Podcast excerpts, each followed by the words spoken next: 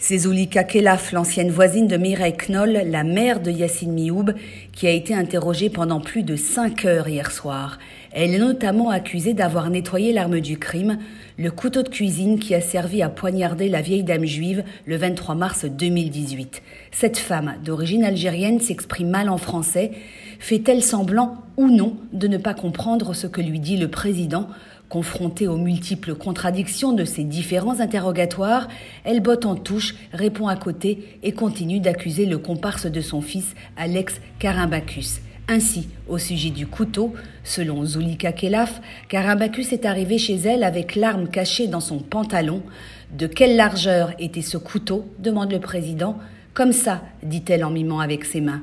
Comment peut-on avoir une lame de cette taille-là dans le pantalon insiste le président. Réponse J'ai vu ce que j'ai vu. Dites-vous la vérité, madame, interroge alors le magistrat. Lors de votre première déposition, à aucun moment vous n'avez parlé de Carimbacus.